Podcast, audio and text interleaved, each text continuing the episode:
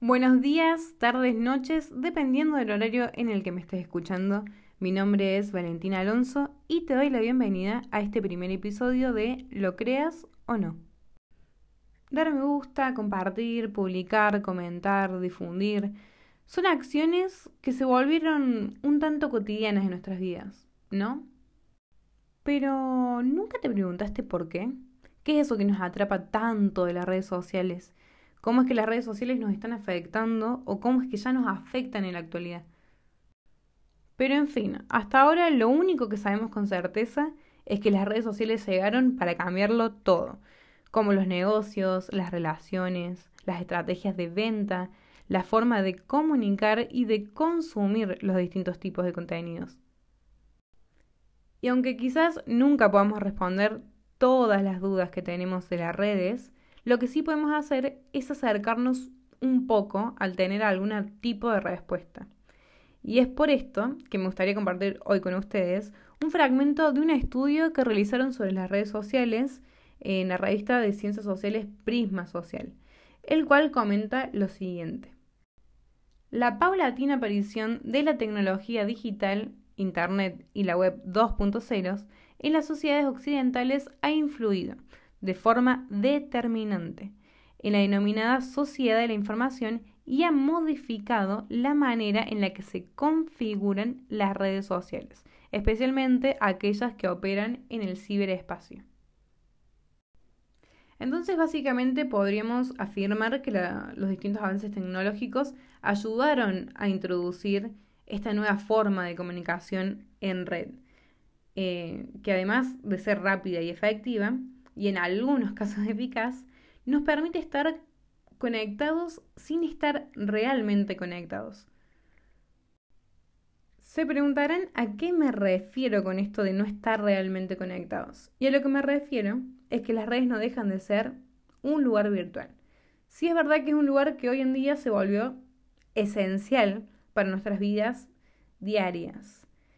Es un lugar que eh, nos permite no solamente con un clic elegir el contenido que queramos ver en cualquier momento y en cualquier lugar, sino que además nos abre todo un nuevo mundo de posibilidades. Y en este nuevo mundo de posibilidades se nos brinda o se nos ayuda a satisfacer todas nuestras necesidades sociales sin la necesidad de salir justamente a la calle o de nuestras casas.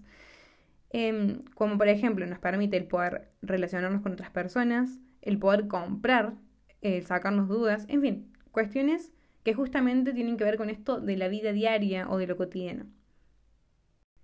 Pero hay una característica de estas redes que a mí me llama muchísimo la atención o me parece muy interesante y que no suele destacarse y es el hecho de que son totalmente descartables. Nuevamente se estarán preguntando a qué me refiero con esto de decir que las redes son descartables.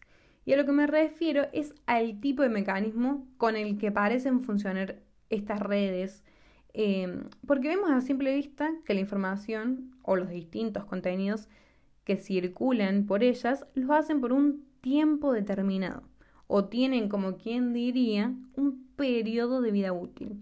Y a medida que van pasando las horas, una publicación nueva se vuelve totalmente obsoleta o deja de tener sentido para la audiencia, porque justamente se volvió vieja. Y estas publicaciones viejas o denominadas viejas son reemplazadas justamente por nuevas. Al igual que sucede quizás como una canción, para poner un ejemplo más claro, eh, una canción que está de moda y que es popular en ese momento. Y al pasar el tiempo, en la medida que van saliendo nuevas canciones, va perdiendo un poco de popularidad y es desechada. Pero esto con las canciones pasa eh, quizás durante meses, es decir, hay meses en los que las estamos escuchando con mucha frecuencia y de a poco va disminuyendo. Pero un contenido en redes no dura más de 24 horas, con mucha popularidad quizás. Una vez que pasan esas 24 horas, son contenidos totalmente descartables para las audiencias, porque ya es algo viejo, es decir, es tema viejo. Entonces podríamos definir básicamente que son contenidos que consumimos o utilizamos hasta que llega algo nuevo y en ese momento simplemente lo desechamos o descartamos. Y este es el ciclo al que yo llamo descartables. Al ciclo en el que consumimos, llega algo nuevo y desechamos ese contenido viejo. Ahora bien, quizás para buscar un tipo de explicación a estos contenidos descartables, podríamos retomar em, una parte, un fragmento del análisis que nombramos al principio de prisma social, que aclaran que esto quizás, esto del consumo descartable puede deberse al capitalismo actual. Porque el artículo plantea que el capitalismo de la actualidad está definido justamente por la presencia de lo descartable o las cosas a corto plazo.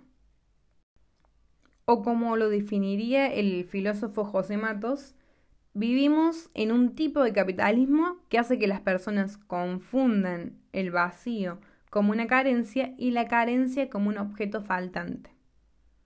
Y eso es lo que nos conduce a la imposibilidad de convivir con el vacío y ser certezano. Es decir, este vacío que nos plantea es el que hoy intentamos llenar de alguna forma con las redes sociales, las cuales nos hacen sentir esta necesidad de que no estamos solos y nos sumergen en un mundo que nos obliga justamente a estar constantemente actualizándonos. Por esto es que le decía de que los contenidos rápidamente pasan eh, de moda o de popularidad, entonces nos vemos obligados a consumir eh, nuevos por lo cual estamos todo el día pegados a una pantalla o la mayor cantidad del tiempo que podamos durante el día, actualizándonos sobre las distintas informaciones que van circulando en las redes. Otra cita que me gustaría em, leerles, que quizás nos permita reflejar un poco el lugar que ocupan las redes sociales en nosotros, es la de un gran filósofo, Erich Fromm, quien dice lo siguiente. Hoy nos encontramos con personas que obran y sienten como si fueran autónomas, que no experimentan nada nunca que sea verdaderamente suyo, cuya sonrisa artificial ha reemplazado la verdadera risa, cuya charla insignificante ha sustituido el lenguaje comunicativo. Si bien esta cita no hace referencia a las redes sociales, ni fue escrita quizás en un contexto actual, se asemeja mucho a lo que hoy vivimos, y sobre todo esto que planteaba anteriormente del estar eh, conectados pero no realmente conectados, es por estos de conceptos que nos plantea el autor de cambiar lo real por lo artificial. Y esto es lo que me refiero con decir no estamos realmente conectados. Porque quizás sí podemos comunicarnos con muchas personas a través de las redes o llegar a muchas personas. Em, realmente no hay algo físico o no hay un encuentro personalmente cara a cara con estas personas. Ahora bien, todos estos conceptos que tomamos anteriormente, como el de contenidos descartables o un tipo de consumo descartable, esto de que nos lleva a actualizarnos constantemente o querer estar todo el tiempo con el celular eh, o con internet o lo que sea, y esto de cambiar lo real por lo artificial, me lleva a preguntarme si las redes llegan a volverse un tipo de adicción. Y para darles una respuesta, les voy a citar un estudio que se realizó en el 2011 em, por Daria Kuz y Mark Griffith de la Universidad de Reino Unido, quienes analizaron 43 estudios sobre este tema de las redes sociales, el Internet, cómo nos afectaban y demás, y llegaron a la conclusión de que sí, la adicción a las redes sociales es real.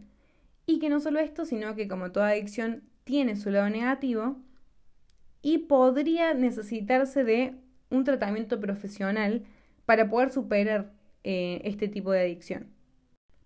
Una vez que en el estudio se establece que las redes sociales sí son una adicción o podrían llegar a serlo, se empezó a buscar las consecuencias de dicha adicción.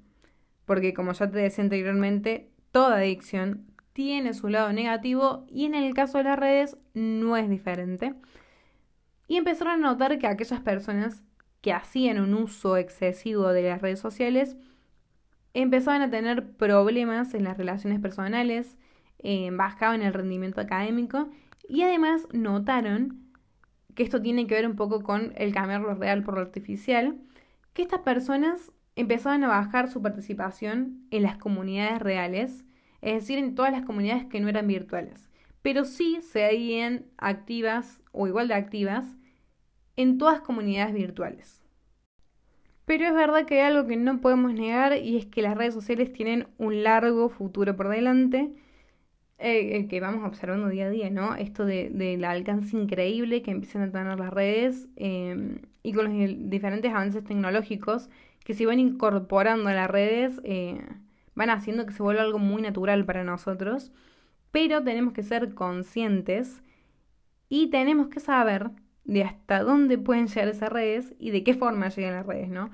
Porque sin darnos cuenta estamos compartiendo constantemente nuestra información personal eh, con muchísima gente. Y es justamente en eso lo que no somos conscientes, de que estamos haciendo uso de una herramienta que nos brinda muchísimos beneficios, pero que además eh, tiene sus, sus contras, por así decirlo. Uno de ellos es que no cuidamos la información personal o que quizás compartimos sin ser conscientes de cuánta llegada tiene lo que compartamos o a quién le puede hacer daño em, lo que estamos comentando, diciendo o el tipo de contenido que publicamos.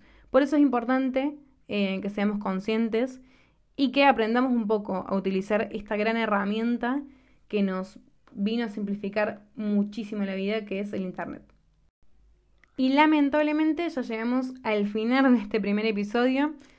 Me despido por hoy y les dejo esa tarea. Ser conscientes o fijarnos dos veces antes de subir algo a las redes, pensar en quién va a recibirlo al otro lado em, y ser conscientes, muy conscientes de lo que estamos haciendo, lo que publicamos, compartimos y demás. Así que bueno, me despido por hoy y los espero en un próximo episodio de Lo creas o no.